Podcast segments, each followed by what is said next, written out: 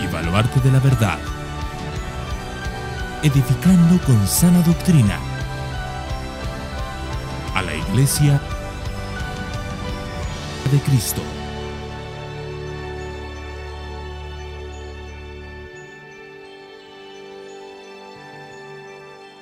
Marcos capítulo 3, versículos 31 al 35. Y dice así la palabra del Señor. Entonces llegaron su madre y sus hermanos, y quedándose afuera, mandaron llamarle. Y había una multitud sentada alrededor de él, y le dijeron, He aquí tu madre y tus hermanos están afuera, y te buscan. Respondiéndoles él dijo, ¿quiénes son mi madre y mis hermanos?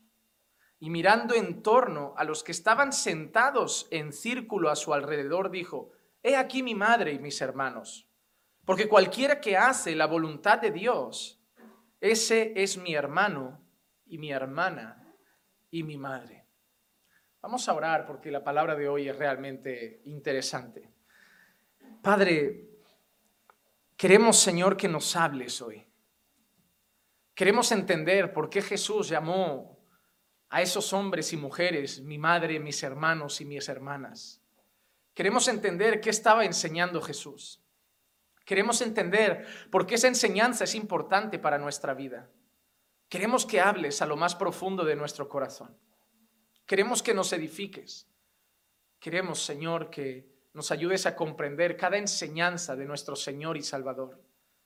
Y que no solo la escuchemos, que la apliquemos a nuestra vida. Que lo que aprendamos hoy sirva para mañana. Que lo que aprendamos hoy sirva para cómo caminar, cómo andar, cómo vivir nuestra fe.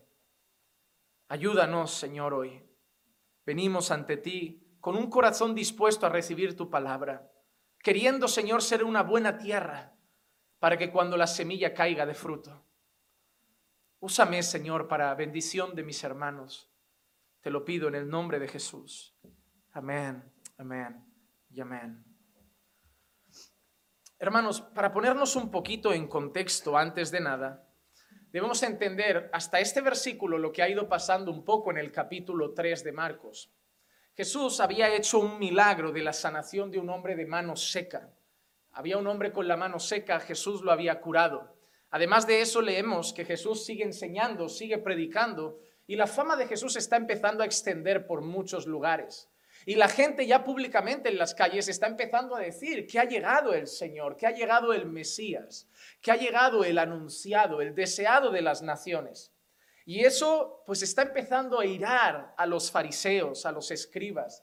Muchas personas que iban detrás de esos fariseos y escribas como referentes religiosos estaban empezando a dejarlos para empezar a seguir a Jesús. La fama de Jesús corría por las zonas de Galilea y por todas esas regiones. Entonces, fruto de esa ira, fruto de ese enfado, empiezan a acusar a Jesús falsamente. Los fariseos, los escribas, los líderes religiosos del momento empiezan incluso a blasfemar contra él. Empiezan a tacharlo de loco, de perturbador. Incluso empiezan a decir, y eso es grave, que obra en el poder de Satanás. Líderes religiosos del momento empiezan a decirle a las personas que no se deben fiar de Jesús, que las cosas que Jesús está haciendo las está haciendo en el poder de las tinieblas, que está siendo usado por el mismo diablo. Y eso es algo que Jesús hace un freno.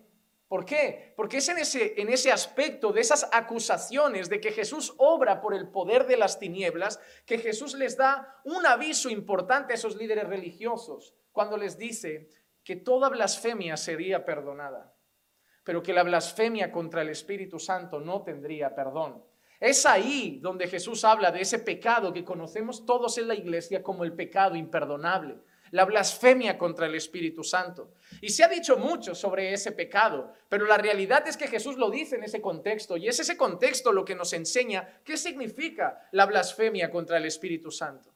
Entonces, siendo no ese el tema, cuando a Jesús le empiezan a acusar de echar fuera demonios por el poder de Satanás o por el poder de Belcebú, Jesús dice una cosa curiosa en Marcos capítulo 3, 24 al 26. Dice, y si un reino está dividido contra sí mismo, este reino no puede perdurar. Algunas traducciones, creo, no sé si Reina Valera tiene la, palabra prevalecer, pero, pero más o menos entiende lo que significa, ¿no? Y si una casa está dividida contra sí misma, esa casa no podrá permanecer. Y si Satanás se ha levantado contra sí mismo y está dividido, no puede permanecer, sino que ha llegado a su fin. Entonces, hermanos, lo que pasa es lo siguiente, están acusando a Jesús de echar fuera demonios por el poder de Satanás. Y Jesús no solo les advierte del pecado imperdonable, sino que les dice, lo que decís no tiene lógica. ¿Qué gana Satanás echando fuera demonios? Es decir, ¿qué gana Satanás atacando a su propio equipo? Por eso Jesús dice, un reino dividido contra sí no prevalece. Si un reino se pelean entre ellos, no va a avanzar. Imagínate una guerra, una batalla. Ahí está el adversario y aquí está tu ejército. Y en vez de luchar contra ellos, empiezas a matar a los de tu ejército. Jesús dice, ¿quién va a ganar esa batalla? Esos. Y ni siquiera van a tener que luchar si estos se matan entre ellos. Por eso dice, un reino dividido contra sí no puede prevalecer. Una casa que se divide entre sí no avanza. ¿Sabían que el motivo de que muchas iglesias, familias no avancen es que no caminamos en una misma dirección?